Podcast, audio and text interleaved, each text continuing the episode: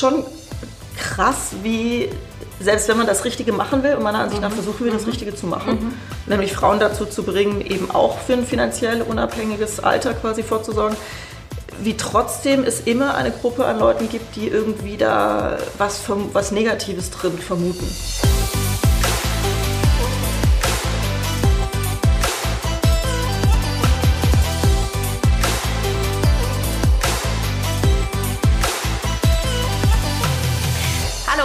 Willkommen bei einer neuen Folge der Gedankendealer. Heute mit der wundervollen Manuela Rabner. Ich nenne sie Ella. Sie ist Co-Founder bei Scalable Capital und wird uns heute ganz viel zum Thema Finanzen auf den Weg geben, aber auch so ein bisschen was zu sich erzählen.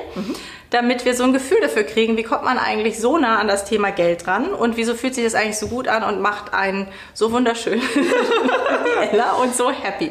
Dankeschön. Ähm, Danke für die Einladung. Ja, total schön. dass ich da bin. Aus London eingeflogen, extra zu uns, ne? Ganz genau, Genau. ganz genau. Erzähl mal, ähm, ich mag immer gerne so, gerade wenn jemand schon so viel gemacht hat und so viel erreicht hat wie du, auch so eine Momentaufnahme. Mhm. Wo stehst du gerade jetzt, ähm, vielleicht wenn du magst, auch persönlich Mhm. und beruflich in deinem Leben?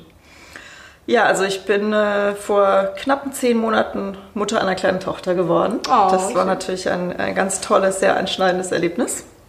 Und jetzt sind wir eine kleine Familie geworden und dann ändert sich natürlich viel auch beruflich und die Prioritäten werden andere und man kommt auf einmal abends mit einem ganz anderen Impetus nochmal aus dem Office und sagt, ich muss jetzt aber wirklich gehen, weil ich will meine Tochter ähm, sehen. Ähm, das ist irgendwie super, aber ähm, ich bin auch beruflich, glaube ich, gerade in einer richtig guten Stelle, wo es mir gut gefällt, ja, weil ähm, eben Scalable ein, ein Thema macht, eben das Thema Geldanlage. Wie macht man Geldanlage quasi äh, intelligenter, zugänglich für eine breitere Gruppe an Menschen ähm, auf eine sehr digitale und insofern auch einfache, kosteneffiziente Art und Weise. Das ist ein Thema, was ich super spannend finde, deswegen bin ich da auch mit äh, an Bord gekommen. Ähm, und das läuft aber auch als Firma super, was natürlich dann auch immer gleich zehnmal mehr Spaß macht als Gründer, ähm, als wenn man äh, jahrelang an was bastelt und schraubt und dann klappt es nicht so richtig. Ne? Also Scalable läuft super, wir sind ein ganz klarer Marktführer im Bereich äh, digitale Vermögensverwaltung ähm, in Deutschland, was, was super ist. Und äh, ich setze mich halt auch bei uns im Team gerade auch für das Thema Geldanlage für Frauen ein. Äh, nicht, weil man für Frauen eine Geldanlage irgendwie anders stricken muss, ähm, sondern weil wir einfach festgestellt haben, dass bei unseren Infoabenden, die wir veranstalten, zu 90 Prozent Männer kommen, obwohl die natürlich Männern wie Frauen gleichermaßen offen stehen. Und ich habe halt irgendwann gesagt, das kann eigentlich nicht sein, weil Frauen geht das Thema Geldanlage ganz genauso an wie Männer. Wahrscheinlich Ähm, sogar noch mehr, ne? Weil wir werden älter genau. und äh, haben Leben auch länger. wieder einen genau, Cut ja, ja, genau. in unserem Berufsweg. Genau. Und deswegen habe ich gesagt, das kann also nicht sein. Sprich, wenn, sage ich mal, diese normalen Veranstaltungen, die wir machen, warum auch immer jetzt Männer scheinbar viel mehr ansprechen als Frauen und Frauen da nicht hinkommen, dann brauchen wir ein spezielles Format. So und äh, deswegen pushe ich dieses Thema auch so ein bisschen. Toll. Und mir ist halt auch aufgefallen, dass in der Presse gerade so in den typischen Frauenmedien eher wenig darüber geschrieben wird und da so eine Aversion ist, so ein vorauseilendem Gehorsam gesagt wird, das interessiert unsere Leserinnen eh nicht. Deswegen schreiben wir gar nicht erst Ah, drüber. interessant. Und deswegen habe ich gedacht, wir müssen irgendwie versuchen, da Frauen irgendwie anders zu erreichen. So, Großartig. und das ist spannend und das gefällt mir gut. Wie ist deine Erfahrung ähm, so far damit? Hast du das Gefühl, ähm, es, es schlägt quasi offene Türen noch weiter auf? Oder ähm, Ja, also und die Veranstaltungsreihe, die wir jetzt gemacht haben, ähm, die bringt unglaublich viel positives Feedback ein, ähm, was toll ist. Was mich aber schon manchmal wundert ist, wir bewerben das ja auch so ein bisschen auf Facebook, ne? Und da kriegt man schon fast jedes Mal, wenn wir neuen Infoabend für Frauen bewerben, kriegt man so Kommentare, ne? Ähm, ah, wie sexistisch ist denn das jetzt so speziell für Frauen? Oder ähm, ah, aha, legen sie Geld jetzt irgendwie anders an für uns Frauen und ist das jetzt oder ist das jetzt besonders teuer oder besonders billig oder keine Ahnung? Wo ich mir denke, es ist schon krass, wie selbst wenn man das Richtige machen will, und meiner Ansicht nach versuchen wir das Richtige zu machen, nämlich Frauen dazu zu bringen, eben auch für ein finanziell unabhängiges Alter quasi vorzusorgen, wie trotzdem es immer eine Gruppe an Leuten gibt, die irgendwie da was, was Negatives drin vermuten. Ne?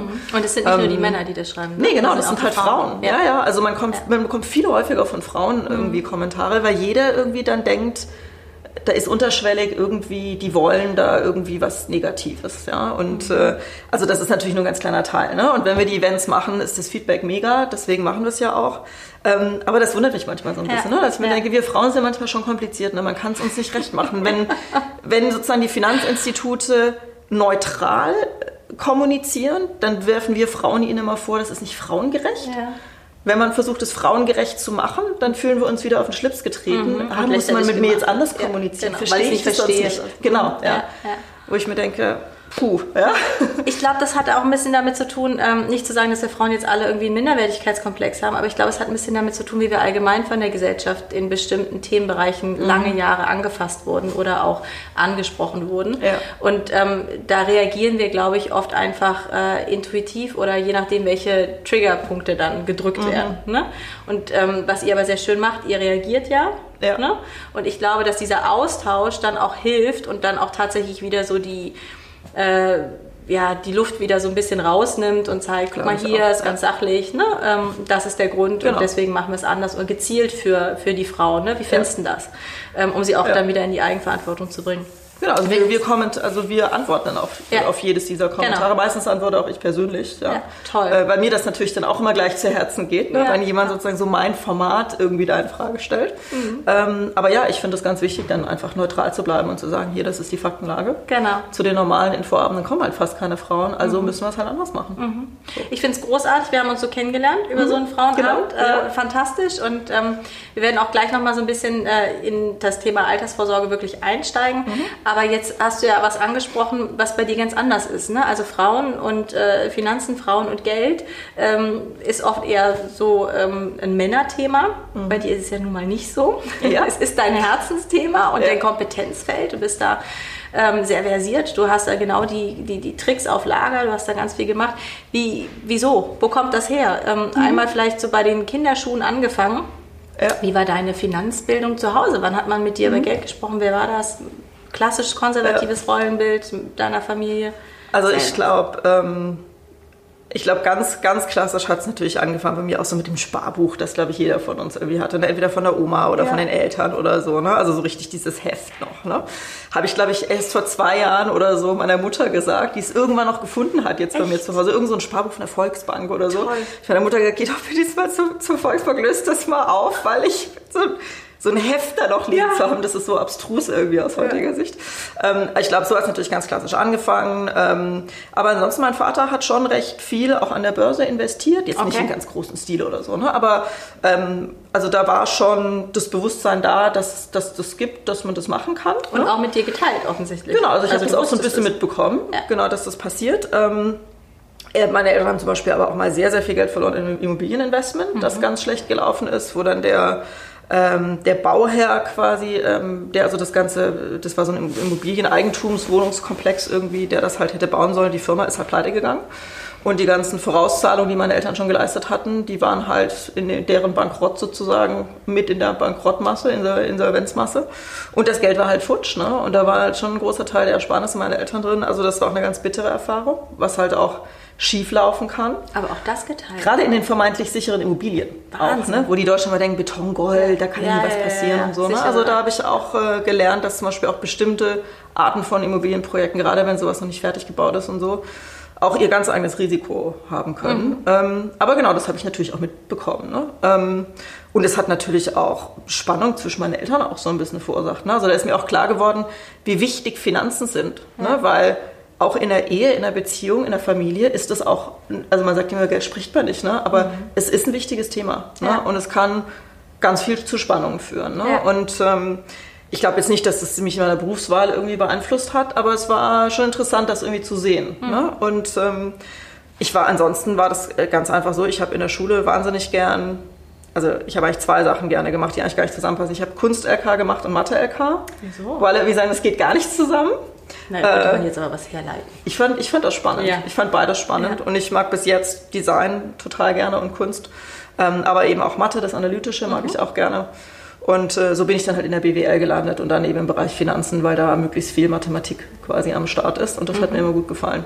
Und so bin ich halt so in diesem Finanzenbereich irgendwie gelandet, war dann in der Beratung eine Zeit lang ähm, bei McKinsey sehr lange, habe während meines Studiums äh, sehr lange bei Goldman gearbeitet, weil ich halt in Frankfurt studiert habe. Okay. Und da lag das quasi um die Ecke von der Uni. Ähm, und war dann aber auch eine Zeit lang, nachdem ich bei McKinsey raus bin, habe ich ein paar E-Commerce-Unternehmen gegründet. Mhm. So habe ich auch den Erik, den du ja auch kennst und der eben äh, Co-CEO von, ähm, von Scalable ist. Den habe ich kennengelernt äh, bei Westwing, ähm, was eben eine Firma war, wo wir Stimmt, vorher beide gearbeitet auch, ja. haben. Genau, da habe ich das Russland-Geschäft aufgebaut. Und darüber haben Erik und ich uns kennengelernt und so bin ich jetzt quasi bei Scalable gelandet. Also ich komme sozusagen aus dem Finanzenhintergrund, habe dann viel E-Commerce gemacht, mhm. so Richtung Retail, Consumer Goods und bin jetzt quasi wieder zurück beim Finanzenthema gelandet. Mhm. Mhm. Und da fühle ich mich eigentlich auch wohl. Ich mhm. finde, das Thema ist einfach wahnsinnig relevant und ich ja. finde, das, das motiviert einen auch in der Arbeit, wenn man an einem Thema arbeitet. Mhm. Das eigentlich für jeden, wenn man mal ehrlich ist, das Thema Finanzen ist für jeden, für relevant. jeden relevant. Ich glaube auf jeden Fall, dass das Thema für jeden relevant ist und ich finde es total schön, so ein Beispiel zu hören. Bei uns zu Hause war es nicht so. Also ich würde jetzt nicht irgendwie einen Vorwurf meinen Eltern machen, dass wir es mhm. nicht geteilt haben, ne? aber ich glaube auch tatsächlich, dass das nicht so, gang, so gängig ist, dass Eltern mit ihren Kindern oder so... Ähm, einfach in der Familie äh, Geldthematiken besprechen. Also ja. es gibt ja immer noch dieses, was du gesagt hast, Tabuthema, reden wir nicht drüber oder mhm. ähm, das macht der Papa, ne? Ja, oder genau. ähm, vor allem aber auch der Papa, ne? Ja, nicht die Mama, ja. Ja, genau, das macht der Papa. Das ja, macht der Papa. Und was ich total krass finde, halt auch ähm, jetzt nicht nur in der Kindheit, sondern ich erinnere mich tatsächlich auch an Gespräche mit Freundinnen, mhm. die mein Alter haben, also auch 25. Mhm, genau die äh, immer noch irgendwas haben, was der Papa angelegt hat. Und ja, der ist halt ja, mittlerweile, ja. was weiß ich, 70 und dann denke ich immer so, wow. Ähm, und es ist ein Thema, was auch an mich zum Beispiel gar nicht so nah rangerutscht ist. Mhm. Deswegen finde ich das sehr schön, das zu hören. Und ich bin mir sicher, du wirst das auch mit deiner Tochter, werdet ihr das wahrscheinlich auch anders leben, oder? Absolut, ja. Ich werde mit meiner Tochter sicherlich auch beim Thema Berufswahl drüber sprechen und sagen, Natürlich ist es wichtig, dass du was machst, woran du einfach intrinsisch ein Interesse hast ja. ja und wo du auch gut drin bist. Ja. Weil gut in etwas sein gibt einem auch immer sehr viel Befriedigung dann in der Arbeit. Ja. Motivation. Ähm, aber das Thema Finanzen ist auch nicht völlig irrelevant. Richtig, ne? Also natürlich ist es, wirst du dir einfach mehr Sachen leisten können, die auch Freude bereiten, mhm. wie zum Beispiel Reisen, an tolle Orte reisen können, in einem schönen Hotel mal zu sein oder auch einfach ganz trivial zu Hause mal in ein schönes Restaurant gehen zu können und so weiter. Das sind eben Dinge, die Geld de facto kaufen kann. Mhm. Ja, und klar, ich kann auch irgendwie Low-Cost Backpacking irgendwo machen, aber es ist halt nicht genau das Gleiche. Genau. Ne? Ja. Und deswegen finde ich schon, dass eben auch das Thema Gehalt und Verdienstpotenzial einer, natürlich von mehreren, aber trotzdem auch ein Faktor bei der Berufswahl mhm. ist. Und mhm. meine Warnung ist eben schon, dass Frauen da häufig zumindest in dem Alter, wo man so die Stellweichen ähm, irgendwie stellt, äh, die Weichen stellt ähm, für, für die Berufswahl quasi, dass sie da häufig so gar nicht dran denken. Ne? Ja. Während mein Gefühl ist, dass Jungs immer noch, auch in der, in der heutigen Welt, immer noch irgendwie direkt quasi intuitiv vielleicht sogar dran denken, ich muss ja mal der Ernährer sein einer Familie und deswegen intuitiv quasi eher so in Berufe gehen oder sich eher irgendwie da auch dahin orientieren, wo auch mehr Geld zu machen ist. Mhm. Während ich glaube, bei Frauen dieser Gedanke, ich muss ja meine Familie ernähren können, glaube ich, bewusst selten reinspielt. Mhm. Würde ich jetzt mal behaupten. Ja, ich und es ist keine so Statistik zu. Ne? Es ist so schlimm. Also ich merke genauso, wie es meine, meine feministischen Knöpfe drückt, ne? weil ich halt mhm. auch mal gerade auch da denke, die armen Jungs, ne? dass die halt intuitiv oder schon ab einem sehr jungen Alter merken, sie werden irgendwann in die Versorgerrolle reingedrückt. Genau, ja, ne? ja. Und ähm, auch, vielleicht haben die auch Lust, irgendwie Kunst-LK weiterzumachen. Ja, so, genau. Ne? Ähm, und vice versa. Ne? Und ähm, das finde ich so erschreckend. Wenn wir aber jetzt noch mal so ein bisschen bei dem Thema Female Empowerment bleiben, mhm. beziehungsweise also auch Frauen das Thema näher zu bringen, weil da ist einfach statistisch gesehen gerade viel mehr Potenzial oder viel mehr, äh, was noch getan werden kann muss ist immer so ein hartes Wort, aber eigentlich ja, muss, muss, ja was passieren. Ähm, was braucht es? Was glaubst du? Ihr macht die Infoveranstaltungen, es mhm. ist toll. Ähm, du sprichst wahrscheinlich auch in, in, deiner Bubble, in deinem privaten oder in deinem dir möglichen Radius über das mhm. Thema. Was glaubst du, braucht es sonst noch? Gut, ich glaube, was ja alle immer sagen, ähm, aber es gibt bestimmt auch Leute in anderen Industrien, die über ihre Industrie was Ähnliches sagen, aber ich glaube, es braucht mehr Finanzbildung in der Schule schon. Ja. Ne? Und mhm Vielleicht brauchen wir auch mehr ja. Bildung zu diversesten anderen Themen, die jetzt nicht so klassisch im Curriculum sind. Aber ich glaube schon, dass selbst zum Beispiel, wenn man einen so einen Thementag mal hätte, in der 11. und vielleicht in der 12. nochmal oder irgendwie so oder in der 10. Mhm. von mir aus, ähm, je nach äh, Gymnasium, Realschule und so weiter. Mhm. Ich glaube, wenn man einmal so einen Thementag hätte zum Thema Finanzen, ich glaube, das würde bei vielen schon mal so ein bisschen den Grundstein dafür legen, ja. dass man mal weiß, zum Beispiel grob, wie so ein Immobilienkredit eigentlich funktioniert. Ja. Ne? Und dass man eben auch versteht, dass ein Börseninvestment zum Beispiel auch nicht immer nur Aktien sind, weil mhm. viele denken immer gleich, wenn ich von einer Kapitalanlage an der Börse spreche, dann denken die immer gleich, ich investiere da jetzt in vier Einzelaktien oder so. Ne? Also A, das Bewusstsein zum Beispiel für die Anleihe als Anlageinstrument ist bei erstaunlich vielen Leuten gar nicht da. Mhm. Ähm, und dann auch das Thema Risiko, das kann ich ja sozusagen beliebig fein kalibrieren von, ich sage jetzt mal, der deutschen Staatsanleihe, die halt schon ein sehr solides Anlageinstrument ist, ne? Bis zu einem hochgradig, äh, ich muss mal einen technischen Begriff nehmen, ja, aber ein geleveraged derivatives Instrument, das irgendwie ganz extreme Returns der irgendwie geben kann, aber halt leider auch mit 90% Wahrscheinlichkeit mit Null rausläuft. Ne? Mhm. Da, da gibt es ja ganz, ganz viele Schattierungen dazwischen.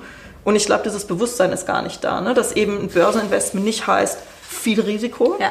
sondern dass es von hier bis da alles haben kann. Ne? Und vielleicht sogar in manchen Situationen ähm, weniger Risiko vielleicht auch hat, als sich das äh, so manch einer irgendwie vorstellt. Oder vielleicht zum Beispiel sein Immobilieninvestment eben durchaus mehr Risiko haben kann als eben ein Börseninvestment, wenn es jetzt zum Beispiel nur in Staatsanleihen ist. Ja. Ne? Oder das Beispiel, was du von deinen Eltern ähm, eben genannt hast. Genau. Die ähm, Risiko, äh, das Risikoverhalten oder auch die Bereitschaft, ne? also gerade die, diese, diese Spanne, die du beschrieben hast. Ne? Mhm. Vielleicht gehst du da noch mal ein bisschen weiter rein. Wie kann ich denn für mich rausfinden, was für mich das Richtige ist? Weil ich kann ja, mhm. ja nicht alle, äh, ich mache jetzt mal so eine Typologie-Test, äh, ne? ja. Mhm. sondern ähm, da, da sind ja wirklich harte Parameter, die du berücksichtigen musst, um zu gucken, was passt zu dir, damit tatsächlich genau. auch irgendwann das ja. äh, aufgebaut hast an Vermögen, was dir wichtig ist. Und da ja. geht es, glaube ich, auch um, um, die Unterscheidung, was ist äh, dein Sicherheitspaket und was ist Vermögensaufbau.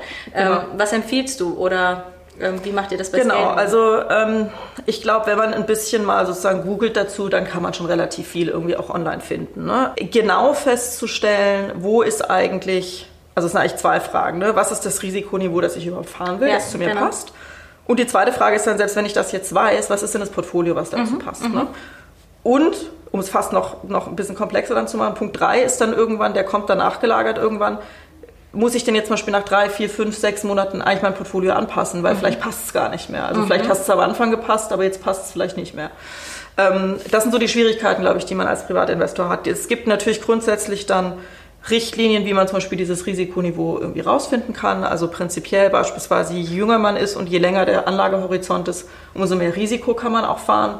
Weil eben, wenn dann die Börse mal 40 Prozent in die Knie geht, so wie es zum Beispiel in der letzten Finanzkrise mit dem DAX, also dem deutschen Leitindex der Fall war, dann kann ich halt, wenn ich 30 Jahre Anlagehorizont habe, dann kann ich eigentlich, wenn ich das psychisch schaffe, mhm. ja, eigentlich das Ganze aussitzen ja. ne, und habe dann trotzdem nach 20 Jahren vielleicht wieder 5, 6, 7 Prozent Rendite pro Jahr in Summe gemacht. Mhm. Und diese minus 40 waren einfach nur ein böser Knick in der Grafik. Ja.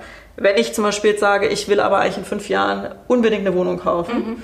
und deswegen muss ich das Geld dann wieder rausholen, dann habe ich natürlich ein viel geringeres, äh, geringere Risikotragfähigkeit. Mhm.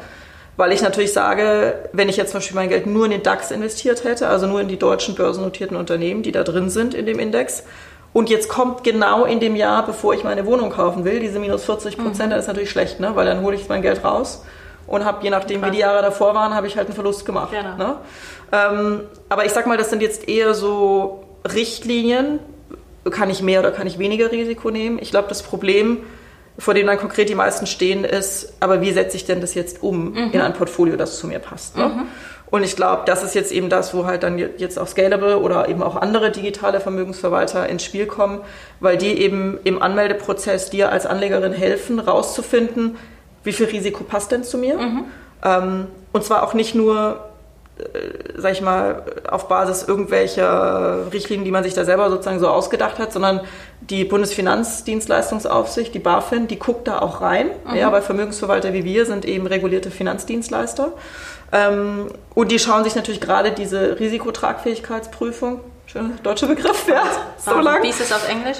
Ähm, Suitability Questionnaire. okay. ja, ist ein bisschen kürzer. Ähm, aber das schaut sich natürlich die BaFin ganz genau mhm. an, genauso wie eben die FCA in UK sich das auch anschaut. Ähm, die sind da natürlich schon kritisch, weil Ziel ist eben immer sicherzustellen für uns, dass der Kunde auf gar keinen Fall zu viel Risiko im Portfolio mhm. hat. So.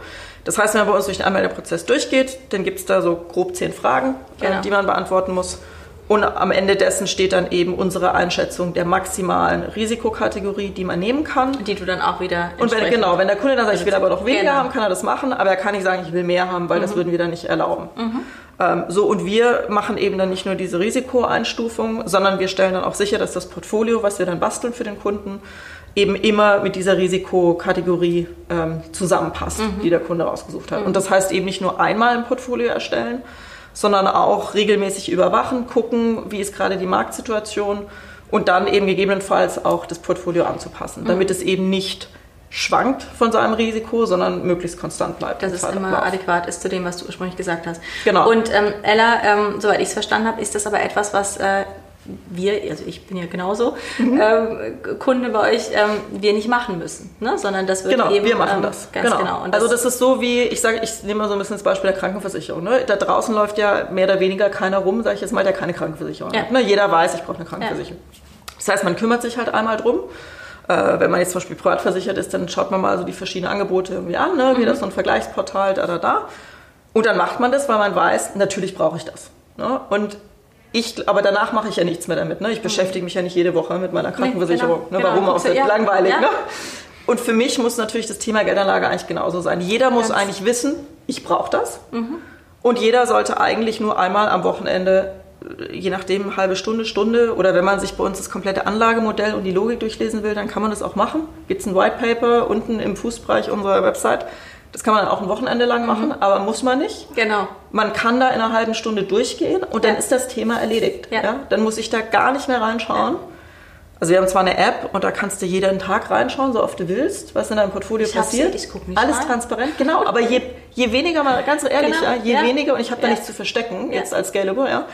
Aber je weniger man reinguckt, umso besser ist das. Für die eigene Psychologie Psyche. auch. Ne? Genau. Weil die Märkte gehen halt rauf und runter. Ja. Und davon darf man sich halt nicht beeindrucken lassen. Ja. Ne? Aber das musst du erstmal verstanden haben. Ne? Also du musst erstmal mhm. sehen, wie sich so ein Finanzmarkt äh, entwickelt oder aufbaut Klar. und was da überhaupt äh, eine Rolle spielt oder ja. was da die, die Einflussparameter sind. Ähm, du hast ein wichtiges Thema angesprochen, was so ein bisschen auch mit dem, was können wir tun, um Frauen noch mehr zu stärken, an das Thema mhm. heranzuführen. Du hast Bildung ähm, angesprochen, das finde ich ganz, ganz wichtig. Ja. Ähm, ich finde es witzig, ich wollte es dir nur erzählen. Mhm. Ähm, kennst du Was ist was, diese Was ist was Bücher? Ja, ja, kenne ich. Ja, Gibt's ja die gab es ja früher auch schon. Ja, ne? genau. Ja. Gibt es auch als Hörspiel Hörspiele. Aha. Und unsere Tochter zieht sich wie wirklich äh, am liebsten so zehn davon hintereinander weg und hatte Super. jetzt das Thema Wirtschaft. Aha. Und das war total abgefahren. Das ist ja toll. Dann saß sie mit uns danach beim Abendessen und die wird jetzt acht. Ja. Und dann, ähm, ja, Mama, was machst du denn da genau mhm, bei dir im Job? So, so. Ja, ja das ist Dienstleistung, ne? was? Wovon redest du denn? Ne? Und dann hat sie von Ökonomen gesprochen. Ich war so, wow. Völlig geflasht. Und, toll. und Matthias so, ja, ne, weil er hat sie halt angemacht. Und ich glaube aber, das ist genau das, was du ansprichst. Das findet in der Schule nicht statt. Und das ist essentiell. So, ja. und ob sie das alles richtig verstanden hat oder nicht, aber da bringt sie es auf den Tisch, ja. in die Familie. Das heißt, wir können mit Absolut. ihr darüber sprechen. Sie sieht also auch ihr Taschengeld anders, ne? Mhm. Ähm, ja. was ja so Grundlagen sind. Habe ich übrigens auch durch dich inspiriert, äh, weiß jetzt auch, was man so an Taschengeld geben ja, ja, ja, genau. Wir haben einen Blogartikel geschrieben ja. dazu. Ja, genau. Und ich glaube, es sind diese praktischen Hinweise, ja. die es braucht, auch um Frauen an das Thema ranzubringen. Nicht, Absolut. weil es jetzt irgendwie hochtrabend zu komplex ist für eine Frau, kognitiv zu erfassen, das überhaupt nicht, sondern einfach, weil wir ja doch sehr ähm, praktisch orientiert sind, die Dinge sehr schnell zu überführen in einen Nutzen, der uns im Alltag auch langfristig was bringt. Ne? Danke, dass du es angesprochen hast. Wenn du ähm, so, so ein bisschen nochmal über Anlage ähm, sprichst, also du hast gesagt, so äh, deine Eltern mit der Immobilie, ne, so was, mhm. was kannst du als Privatanleger falsch machen? Ähm, was sind so die größten also ganz, Risiken? Ja, ganz, also man kann natürlich ganz viel falsch ja. machen und ich glaube, das ist genau das Thema, was kann man richtig machen? warum so viele es dann eben gar nicht machen, ne? weil sie ja. dann sagen, ich lasse es auf dem Sparkonto liegen, das ist mhm. ja sicher. Mhm. Ähm, wo ich aber auch dann immer gerne sage, also sicher ist auf dem Sparkonto vor allem, dass dein Geld entwertet wird im Zeitablauf durch die Inflation, ne? weil das vergessen ja auch viele. Ähm, und da gibt es auch viele lustige Geschichten, wie Leute irgendwie dann, keine Ahnung, 30 Jahre später eine Wohnung verkaufen zum gleichen Preis, zu dem sie sie gekauft haben und denken, sie haben jetzt keinen Fluss gemacht. Ne? Wo ich mir halt auch denke, uh, mhm. ja? ja? Die Immobilie ja, müsste jetzt zumindest mal die Inflation ausgleichen. Haben, ne? ähm, aber wir wissen natürlich alle, die wir irgendwie halbwegs eine Bildung haben, sozusagen, was die Inflation ist. Ne? Aber das ist ein bisschen so ein theoretisches Wissen. Und sich dann klar zu machen, wenn ich mein Geld jetzt auf dem Konto liegen lasse und gerade jetzt bei den aktuellen Zinsen auch, ne, dann verliert das de facto jedes Jahr an Wert. Und das ist sicher. Mhm. Ja, das ist nicht so ein Risiko wie in der Börse, sondern das ist sicher, mhm. dass das passiert. Ähm, das ist halt auch ein Risiko. Ne? Aber ich glaube, viele lassen es halt liegen, weil sie eben sagen, da kann man so viel falsch machen, ich kann alles verlieren. Ja. Ähm, und da muss ich schon sagen, da gibt es halt viele Dinge, die man, die man dann relativ einfach auch richtig machen könnte. eben wenn man breit diversifiziert und das heißt eben beispielsweise nicht nur in DAX-Unternehmen investieren, sondern global diversifizieren, nicht nur Aktien, auch mhm. Anleihen und so weiter, Kosten sparen bei der Geldanlage. Ähm, deswegen, wir bei Scalable investieren zum Beispiel nur in sogenannte ETFs, das sind eben sehr kostengünstige Indexfonds. Ähm, das alles sind so Faktoren, da nimmt man schon sehr viel Risiko raus, man nimmt Kosten raus, die die Rendite schmälern. Ähm, da macht man schon viel richtig. Aber mhm. ich glaube, das größte Problem, was Privatanleger falsch machen, ist, also entweder setzen sie äh, alles oder fast alles auf eine Karte, mhm. sei es die Immobilie, mhm. dass sie wirklich alles nur in die Immobilie reinstecken. Ähm, oder wenn sie dann an die Börse gehen, dass sie häufig in Einzelwerte investieren, weil sie glauben, Sie hätten da jetzt sozusagen einen Informationsvorsprung vor anderen. Ja, oder Sie können es erfassen. Sie gucken dann da genau. tatsächlich auch rein. Genau, oder Sie sagen halt, naja, das ist ein Unternehmen, deren Produkte kaufe ich ja, ja und die finde ich, ich toll. Du hast irgendwie so genau, das hat aber natürlich gar nichts damit zu ja. tun, wie jetzt diese Aktie gerade ja. bewertet ist. Ne? Also wenn ich jetzt, äh, keine Ahnung, irgendeine bestimmte Marke irgendwie toll finde und deren Produkte kaufe, das heißt noch lange nicht, dass die Aktie gerade gut bewertet genau. ist und einen mhm. tollen Ritt irgendwie haben wird die nächsten Jahre. Ne? Ähm, also ich glaube, zu viel oder zu wenig Diversifikation, sagen wir so, zu viel auf eine Karte setzen. Ich glaube, das sind die größten Fehler. Und ich glaube, der, der vielleicht ja, mindestens genauso große Fehler ist, und, und da gibt es eben auch Studien, die zeigen, dass, dass Anleger im Schnitt, Privatanleger im Schnitt ein bis zwei Prozent schlechter abschneiden, als wenn sie breit in den Markt investiert hätten. Okay. Ähm, ist die Psychologie des Anlegens. Ne? Also genau das, was wir vorhin gesagt haben, der DAX rauscht halt mal in einem schlechten Jahr um 40 Prozent ab oder auch mal zwischen 40 und 50 sogar. Und dann wirst du nervös. Und dann steigt man halt aus. Ja. Ne? Die meisten steigen dann auch nicht bei minus 40 aus, sondern halt bei minus 20 dann mhm. irgendwie schon. Ne? Dann sitzt man zu lange auf der Seitenlinie, weil man das Thema für sich erstmal so ein bisschen abgehakt hat und mhm. gesagt hat, uh, das ist ganz schlecht gelaufen. Mhm. Dann wartet man, bis die Märkte zurückkommen. Bis man dann merkt, dass der Markt zurückgekommen ist, ist der schon nahe dem nächsten Hochpunkt dann geht man wieder rein und dann geht es relativ schnell wieder runter. Mhm. Und so gibt es halt schon viele Anleger, die sich immer so von Negativpunkt so zu Negativpunkt mhm. quasi hangeln. Mhm. Und das ist eigentlich ein Rezept dann zum Geld verlieren. Ne? Und deswegen finde ich es auch manchmal schwierig, wenn Leuten, auch manchmal in der Presse, eben einfach nahegelegt wird, ah, Geldanlage ist ja total einfach. Du kaufst irgendwie ein oder zwei eben so ETFs, ne, so ja. breit diversifizierte Indexfonds. Ähm, und mehr brauchst du ja eigentlich gar nicht, diesen kostengünstigen, die lässt du einfach liegen. Ja? Das ist in der Theorie super, mhm. weil wenn ich das schaffe, das 30 Jahre lang durchzuhalten, und ich habe jetzt wirklich einen ganz, ganz breit diversifizierten Aktienindex, dann ist das sicherlich eigentlich ein ganz gutes Rezept und es mhm. klingt auch total simpel. Nur in Realität halten es die Leute halt nicht durch. Mhm. Ne, weil ich komme zwar von hier nach da über die 30 mhm. Jahre und das ist dann eine schöne Jahresrendite, aber die Linie läuft halt nicht so, ja, ja. sondern die Linie läuft halt so. Ja. Ne? Und das hier Ganz kann ich nicht. Mhm. Ne, das heißt, ich mache irgendwie so, mhm. gehe raus, mhm. gehe hier auf den Hochpunkt wieder rein. Dann wieder so. so ne? und, dann und, dann sieht meine Linie halt so aus. Ne? Mhm. Das heißt, das ist für mich, diese Faustregeln sind für mich häufig zu simplistisch. Mhm. Und die Psychologie des Menschen ist komplexer als das. Mhm. Und deswegen glaube ich, ist sowas wie, wie eben dieses Risikomanagement, das wir halt auch machen, dass wir die Portfolios regelmäßig anpassen, damit sie zur jeweiligen Risikotragfähigkeit des Anlegers passen das ist was, das ist kein Hokuspokus, den wir machen, um es irgendwie marketingmäßig zu verkaufen, sondern das ist die Erkenntnis dessen, dass die Risikobereitschaft und das, das quasi zu matchen, was ich habe an Risikobereitschaft, ein ganz, ganz, ganz wesentliches Erfolgskriterium ist für die Geldanlage, damit ich einfach langfristig investiert bleibe und das aushalte.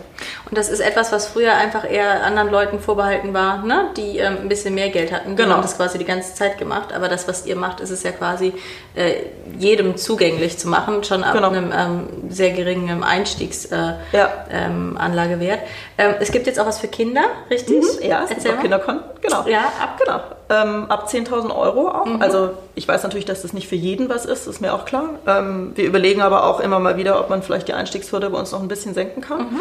Ähm, vielleicht kommt da jetzt auch demnächst noch was, mal schauen. Ähm, aber genau, es gibt auch Kinderkonten. Und äh, das Schöne daran ist natürlich ja auch, ein Kind ist ja genauso das hört sich jetzt erstmal blöd an, aber ist ja genauso ein Mensch wie jeder andere auch. Aber ich meine es jetzt im Sinne von Steuern, ja. ganz konkret. Ja, du kriegst ja, ja mit der Geburt kriegst genau. du die Steuernummer. Mit der, genau. Weißt das ist ja Bescheid. schön in Deutschland. Mhm. Wir äh, heißen ja den neuen äh, Erdensbürger erstmal willkommen, indem ja. man eine Steuer-ID genau. zugeordnet ja. Das Wichtigste ist, ist genau. äh, elementar. Genau. Und, äh, aber das Schöne daran ist natürlich auch, dass eben das Kind genauso wie ein Erwachsener auch ähm, seine Steuerfreibeträge und so weiter hat ja. ja und eine, eine Kapitalertragserlaubnis äh, sozusagen hat. Ähm, und man insofern ja für die Beträge, wenn man das früh investiert fürs Kind, man auch eben keine Steuern zahlen muss mhm. auf die Gewinne, die man da realisiert. Wenn du jetzt so um, mit deinen Ladies so, ein, so einen Abend hast, ne, mhm. mit deinen Freundinnen, wie ist das? Hast du die alle äh, angefixt? Wissen die mhm. alle genauso viel wie du jetzt? Hast du da eine Tupperware ähm, ja. gemacht? Oder? Ja, also meine, meine Strategie ist ja, dass ich, äh, wir brauchen ja immer wieder interessante Teilnehmerinnen für unsere Infoabende, fürs Panel, so wie dich beispielsweise. Und äh, ich lade da jetzt so Reihe um meine Freundin sozusagen immer für die Infoabende mit ein und die werden dann danach immer alle Kunden, ja, weil äh, sie dann auch die Präsentation gesehen haben und dann auch so ein bisschen angefixt sind ne, und sagen, Mensch, das ist jetzt doch die perfekte äh, äh Chance, einfach ja. jetzt das Thema auch für mich mal abgefrühstückt zu kriegen. Ne? Und ähm, ja, aber jetzt die, die sozusagen nicht über diesen Weg bei uns reingefunden haben, ähm, da ist natürlich schon so, dass viele mich halt damals gefragt haben, hey, was ist das jetzt für eine Firma, mhm. ähm, wo du da jetzt gelandet bist und was macht ihr denn so? Und natürlich erzählst du das dann den Leuten. Ne? Und natürlich, ähm, glaube ich, wird die eine oder andere sich dann damit mehr auseinandergesetzt haben und gesagt haben, ach stimmt, hat sie eigentlich recht, ich möchte mhm. auch mal was machen. Ne? Mhm. Und das hörst du ja auch super häufig in den Gesprächen dann, ne? dass die mhm. Leute sagen, ah ja, ich wollte auch immer schon ewig mal, hm, ja. Hm, hm. Ja. aber irgendwie so, ich habe es noch nie geschafft und ja, dann habe ich andere Sachen am Wochenende zu tun oder auch beruflich. Ne? Ich meine, einige meiner Freunde sind auch zum Beispiel Partnerinnen bei irgendeiner Beratung oder so, die haben einfach unter der Woche viel zu tun. Die haben am Wochenende dann auch irgendwann keinen Bock mehr, sich mhm. mit sowas zu mhm. beschäftigen. Verstehe ich auch. Mhm. Ne? Ist auch jetzt nicht super spannend. Also ich habe Finance studiert, aber ich setze mich ja auch nicht am Wochenende hin und bastel mir nicht, jetzt da irgendwie mein Excel-Model. Ne? Sonntagmorgens. Ja, muss ich ja jetzt nicht mehr, zum Glück. ja, ne? großartig. Ist jetzt alles digitalisiert bei mir. Und sag mal, ähm, Geld, ich weiß nicht, ob es bei dir so ist, also ähm, wenn, wenn ich dieses Thema jetzt aufbringe, ne, ich weiß mhm. auch gar nicht, äh, wie sehr geht man da so ins Detail, ne? Mhm. weil hier in Deutschland ist es ja auf jeden Fall so, Geld ist ein Tabuthema, ne? man spricht ja. auch nicht darüber, was man verdient oder Ne? Also deswegen glaube ich, mhm. ist auch so dieses Gehaltsgefälle irgendwie noch nicht so schnell aufgeploppt, wie es hätte ja. aufploppen sollen. Männer, Frauen. Ähm, wie ist es in England? Ähm, spricht man da mehr über Geld? Nee, ich glaube auch nicht. England mhm. ist ja auch so ein bisschen, das ist einerseits so eine snobby Society, mhm. so ein mhm. bisschen. Also ich finde schon, dass in England mehr diese Schichten schon auch mehr irgendwie ausgeprägter sind als bei uns. Deutschland ist eine viel egalitärere Gesellschaft als England. Ähm, und es ist halt immer noch, ähm, also man sagt ja immer, ich glaube in Amerika würde man mehr drüber reden, ja. aber da sind die Engländer, die teilen halt da irgendwie die Sprache, aber ich glaube der Mindset ist ein bisschen anderer auch bei den Engländern. Also das ist schon auch eher so, so nach dem Motto, Geld hat man halt, aber man mhm. spricht nicht unbedingt mhm. drüber. Ne? Also ich glaube, das ist da schon vergleichbar mit Deutschland. Ich ja. glaube, wo vielleicht der Unterschied ist, ist, in Deutschland hat man häufig so dieses Neidthema und ich glaube, man mhm. viele Leute sprechen vielleicht auch deswegen nicht drüber, weil sie das Gefühl haben, das fällt dann fast schon negativ auf sie zurück, sie müssen sich fast verteidigen, wenn sie mhm. gut verdienen. Mhm. Das ist, glaube ich, in England nicht so. Ich glaube, mhm. in England ist es eher, ähm, man übt sich da nach außen halt dann in der Bescheidenheit sozusagen. Ne? Ähm, ich glaube nicht, dass da jemand nicht über sein Geld redet, weil das Gefühl, er wird angefeindet, wenn er viel Geld hat. Mhm. Ich glaube, das ist in Deutschland viel eher ein Problem. Mhm. Ne? Wir sind sehr anti- Elite irgendwie mhm. eingestellt. Mhm. Und ich glaube, deswegen redet man dann auch nicht drüber, mhm. gerade wenn man viel Geld hat. Jetzt ja. mal von Prolls sozusagen ja, abgesehen, ne? die gibt es immer. Ja. ja. Nee, aber einfach auch kannst du auch Aber sonst eigentlich nicht. Art. Mhm. Genau, ja. Ja, bin gespannt, ob sich da was ändert. Ne? Ähm, bin, ich, bin ich sehr neugierig drauf. Ich glaube, es kann sich was ändern, so im privaten Umfeld immer, wenn mhm wenn du Vorreiterrolle einnimmst ne? und wenn ja. du halt auch nahbar darüber sprichst und in, in der Intention teilen zu wollen und nicht missionarisch ja. jetzt vorzugehen, zu sagen, wie kannst du denn darüber nicht nachdenken? Ne? Ja, so, dein Mann kann, ihr könnt euch trennen und dann stehst du da und hast nichts, sondern dass du halt einfach die Möglichkeiten oder das Wissen, was du hast, reingibst und äh, anbietest. Und dann kommt man ja auch vielleicht in so eine Mentorenrolle. Ähm, Gab es bei dir so einen Mentor oder eine Mentorin, die dich äh, begleitet hat? Weil das ist mhm. ja auch jetzt mal ganz abgesehen von Finanzen, ein toller Weg, den du gemeistert hast. Ne? Also mhm. auch das, den Erfolg als Frau, äh, großartig. Wer hat dich unterstützt? Also ich, also ich tue mir mit diesem Mentorenthema immer so ein bisschen schwer, ja, weil das ist gerade so ein Trendthema geworden. Und ich bin da immer, du hast vielleicht auch mal das Buch gelesen von der Sheryl Sandberg, das Lean In. Ganz mhm. viele irgendwie gelesen. Ist auch ein interessantes Buch. Ich bin die zweite, die es mir empfiehlt. Ja. Ich fühle mich jetzt gerade so ein bisschen on the spot, weil okay. ich weiß, ich muss es lesen. ja. Also man musste auch nicht mit allem irgendwie d'accord sein, aber ich fand es schon, schon sehr spannend und auch gut recherchiert, das Buch. Und sie hat da, sie hat eben auch ein Kapitel zum Thema Mentorship. Mhm. Und ich bin da schon relativ viel bei ihr, weil sie halt auch sagt, ein Mentor muss immer auf eine natürliche Art und Weise oder eine Mentorship-Situation muss auf natürliche Art und Weise entstehen. Und mein Problem mit diesem Mentorenthema ist so ein bisschen, ich habe das Gefühl, so ein Trendthema und viele Firmen versuchen da sehr künstlich ja, ja. Programme für zu Ja, Jeder genau. hat jetzt ein Mentor-Programm. Und es löst halt auch viele Probleme für mich nicht. Ne? Also zum Beispiel das Thema, dass viel zu wenige Frauen irgendwas im Finance- und, und Technologiebereich machen, das löse ich nicht über Mentorship von 30-Jährigen. Das löse ich darüber, dass an den Schulen mehr Mädels rauskommen, die nachher Bock drauf haben, Informatik zu studieren, weil sie verstehen, da kann ich was gestalten mit. Ne? Da brauche ich kein Mentorship für. Aber jetzt komme ich von der eigentlichen Frage weg. Ich glaube, bei mir war es eher so, dass ich mehrere Leute so in meinem Umfeld hatte, die mit denen ich in Summe einfach viel zusammengearbeitet habe und die ich irgendwie spannend fand und die mir, glaube ich, einfach immer wieder das Gefühl vermittelt haben, dass ich was erreichen kann, dass ich was kann generell, ja, dass ich, ähm, dass ich eben auch was verlangen kann, wenn ich irgendwo zum Beispiel als Angestellter dann irgendwie hingehe. Ne? Und die mir in Summe, glaube ich, auch einfach dadurch geholfen haben, dass mir eben sozusagen im Negativschluss nie das Gefühl gegeben haben, dass ich mich jetzt unter Wert irgendwie verkaufen muss als Frau oder dass es irgendwas gibt, was ich nicht kann. Ne? Ähm, ich bin auch gerade bei McKinsey zum Beispiel in einem Umfeld, ich sage mal, beruflich aufgewachsen, wo mir nie irgendeiner nahegelegt hat, dass ich irgendwas nicht könnte, weil ich Frau bin. Oder es war einfach nie ein Thema. Und ich glaube, das, ohne jetzt da eine Person quasi rausstellen zu können, ich glaube, das hat mir in Summe ähm, viel geholfen, dass ich halt immer äh, quasi genauso wie ein Mann drüber nachgedacht habe, wo gehe ich jetzt als nächstes hin? Ja, ich war dann zum Beispiel in New York mal ein Jahr, ich war eben in Moskau knappe vier Jahre, ja. Ähm, und ich habe da nie irgendwie gedacht, oh Gott, oh Gott, das kann ich nicht. Ja. Und oh, das ist ein neues Umfeld. Und, oder jetzt in Russland, oh, äh, eine Frau als CEO, können die Russen damit oder so. Ne? Ich habe immer gesagt, wenn ich das spannend finde, dann gehe ich da halt hin. mach Richtig das. so. Ja, wenn Mann das kann und da hingeht, dann kann ich da auch Genau, hingehen. genau. Und den Gedanken Ja, hast no du wahrscheinlich noch nicht mal. Genau, Ja, ne? genau. sondern der wird dir jetzt erstmal so rückblickend Genau. ähm, bewusst. Ich verstehe Mentorship übrigens genauso. Mhm. Ich habe ein großes Thema mit äh, Mentorenprogrammen, wo ich auch manchmal irgendwelche Ladies sehe, wo ich denke, you wish you could be a mentor. Ne? Mhm. Ja. Ähm, wo die dann einfach sagen, ich bringe jetzt der neuen Generation was von meinen Erfahrungen weiter, wo ich, das ist eben dieses Gekünstelte, glaube ich, was du meintest. Ja. Aber rückblickend ähm, findet man dann doch so die ein oder anderen äh, Schnittmengen mit Menschen oder einfach Ja. die Kontakte oder erinnert sich an ein Gespräch, was sehr inspirierend war.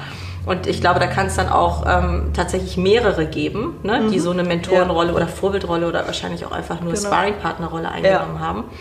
Ähm, aber ich bin immer neugierig zu hören, gab es Mhm. einen Menschen? Äh, manche gucken sich ja auch irgendwelche, ähm, verfolgen irgendwelche Leute, die, die sehr erfolgreich sind über mehrere Ja. Jahre und äh, ziehen sich davon immer ähm, Know-how ab und arbeiten. Was ich damit. übrigens an der Stelle ganz, ganz spannend finde, ist, und mein Mann macht das viel, viel mehr als ich jetzt zum Beispiel, der liest viel Biografien Ja. oder Autobiografien Ja. von sag ich mal, Gründern oder einfach Mhm. spannenden Leuten, die irgendwie was geschafft haben, auch beruflich, ne? ähm, Firmen aufgebaut haben und so weiter. Ähm, sei das irgendwie Elon Musk oder irgendwie der Gründer von Ryanair und so. Also der hat ganz viele von diesen Biografien schon gelesen. Und das, finde glaube ich, ist durchaus spannend, weil ich glaube, du lernst unglaublich viel dadurch Ja. Ähm, die Lebenswege dieser Leute weiter zu verfolgen. Du lernst dann häufig auch, dass eben Entrepreneurship kein Selbstläufer ist. Ne? Genau. Viele sind dadurch echt viele dunkle Phasen irgendwie durchgegangen, haben teilweise 15 Jahre lang oder so, das heißt mal nicht in Hungersnot gelebt, ne? aber waren schon echt immer so hart Ja. äh, dran. Ne? Und da glaube ich, kann man ehrlich gesagt, äh, und das sind natürlich keine Person, die man dann persönlich kennt, ne? aber ich glaube, solche Bücher mal zu lesen, ich glaube, das kann echt inspirierend sein. Und natürlich sind es dann auch wieder 80 Prozent Männer leider, ne? Aber macht ja nichts, wenn ich als Frau da trotzdem gewisse Muster von ablesen kann oder Handlungs- und Denkweisen, die dann für mich hilfreich sind.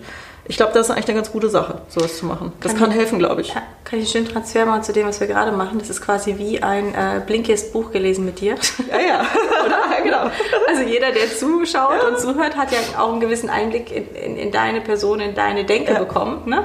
Und das immer verknüpft mit dem, was du tust, glaube ich, das ist genau das, was du meinst. Ja, ne? ja. Und ähm, ja, du bist eine Frau, also haben wir jetzt auch was äh, getan, um das Genau. gegenüber den 80-prozentigen Ja. Biografien zu stellen. Vielleicht schreibst du mal ein Buch. Ja, vielleicht, ja. Ich glaube, ja, ich glaub, Bücher verkaufen sich immer besser, wenn es ein ganz bekannter Name ist. Ne? So Ryanair, Elon Musk, da, da, da. Da bin ich noch nicht ganz, muss Geld man auch fair sein. Ne? Ich habe ähm, eine, eine Abschlussfrage. Gibt es irgendwas, ähm, wo du ein Herzensanliegen hast? Irgendein Projekt, auf was du aufmerksam machen möchtest, das wir in, in die Show Notes unten verlinken? Ähm, äh, gut, also ist jetzt was fairerweise, was ich eher in London mache als hier, aber es gibt wahrscheinlich was ähnliches auch hier in Deutschland. Ähm, ich äh, bin Teil einer Gruppe oder nehme an einer Gruppe sozusagen teil, die heißt in England Inspiring the Future. Ähm, und das ist im Prinzip eine Plattform, wo man sich registrieren kann und ähm, ich glaube Männer genauso wie Frauen fairerweise.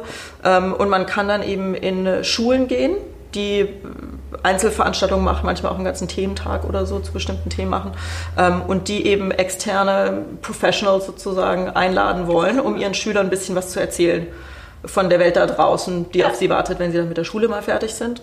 Und äh, ich gehe da halt ab und zu dann eben an Schulen. Ähm, häufig werde ich natürlich auch, in England gibt es das ja noch häufiger als hier, diese geschlechterspezifischen Schulen dann. Ne? Ich werde natürlich häufig auch speziell auf die Mädchenschulen mhm. ähm, eingeladen. Und ich gehe da halt gerne hin. Auch das ist, das variiert, aber häufig ist es so, sag ich mal, so im 14, 15 bis 17 Super. Bereich. So, ne? Super. Und ich gehe da halt gerne hin, einfach um den Mädchen einfach auch mal zu zeigen, man kann auch in ganz anderen Branchen arbeiten als das, was jetzt viele erschreckenderweise halt immer noch klischeemäßig so im Kopf haben. Ne? Mhm. Ähm, und wenn ich dann die Damen, die jungen Damen frage, was sie denn so in, der, Runde mal frage, was sie machen wollen nach der Schule, dann hört man schon echt immer noch arg viel, wo man denkt, das kann eigentlich nicht sein heutzutage. Ne? 2000, ja, so irgendwie, ich will Fashion-Blogger werden oder ich will Visagistin werden oder ich will Designerin werden. Ähm, äh, äh Psychologie gibt's dann ab und zu nochmal, ja. Aber, und das ist ja per se alles nicht falsch, aber ich würde mir wünschen, dass es ein bisschen gemischt mhm. ist, dass die eine oder andere auch mal sagt, ja, ich will irgendwie Computer Science studieren, mhm. ne? Ja. Oder ich will Biotechnologie mhm. irgendwie Ingenieur machen oder sowas. Genau, oder Ingenieur ja. werden ja. und Brücken bauen oder so das ist immer, da habe ich nicht das Gefühl, dass ich in den 20 Jahren, seitdem ich irgendwie raus bin aus der Schule, etwas mehr als 20. Ähm, 25 sind wir hier, dass ich, genau. 25. da habe ich ehrlich gesagt nicht das Gefühl, dass sich da wahnsinnig ja. viel geändert hat. Ja? Und da bin ich schon jedes Mal auch so ein bisschen enttäuscht, dass das so ist. Aber ich versuche halt eben reinzugehen, eben an die Schulen zu gehen, um den Mädchen auch zu zeigen, du kannst auch was ganz anderes machen und hoffentlich deswegen nicht total uncool rüberkommen gleich. Ja? Äh, also muss nicht wieder super Nerd aussehen, nur weil man was macht, was Toll. vielleicht nerdy klingt. Ja. ja? Ähm, Genau, und ich glaube, es gibt vielleicht solche Projekte oder solche Gruppen, wie auch immer, Organisationen auch in Deutschland. Mhm. Und äh, ich glaube, sich da ein bisschen zu engagieren, statt immer einfach nur zu sagen, oh, man müsste aber in der Schulzeit ja. schon viel mehr machen. Mhm. Weil ich glaube, das ist ein realistischer Beitrag, den jeder leisten kann, ja. mit seiner Zeit, irgendwie zweimal im Jahr in so eine Schule zu gehen und da zwei Stunden was zu erzählen.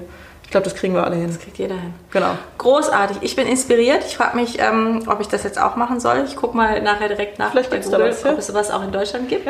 Ähm, wenn ihr Fragen habt oder irgendwelche Anmerkungen habt, ähm, ja, ich leite es alles gerne weiter an Ella und ja. ähm, es hat mir total viel Spaß gemacht. Ich bin ganz gespannt auf heute Abend, welche Ladies da in Berlin so kommen und ja, was die für Fragen haben werden. Freue mich, dich Wir hatten sehr, sehr, sehr viele Anmeldungen für heute, muss yeah. ich sagen. Ich bin gespannt. Ich hoffe, es kommen auch viele. Ja. Ist doch großartig. Ja, manchmal sind die Berliner ja ein bisschen verwöhnt, ne? Ja, dann meldet man sich an, dann kommt man doch nicht. Ja. Aber heute ist eigentlich keine Ausrede. Es regnet nicht, Nein. nichts. Und ne? das Thema verlangt auch, dass es keine Ausrede gibt. Und deswegen hoffe ich, dass wir da ganz ja. viele Frauen berühren können, inspirieren können. Ich hoffe es auch. Großartiges Gespräch. Danke für die Einladung. Vielen, vielen Dank, Ella. Also, liebe Grüße aus Berlin von uns hier, von den Gedankendealern. Bis ganz bald. Ciao.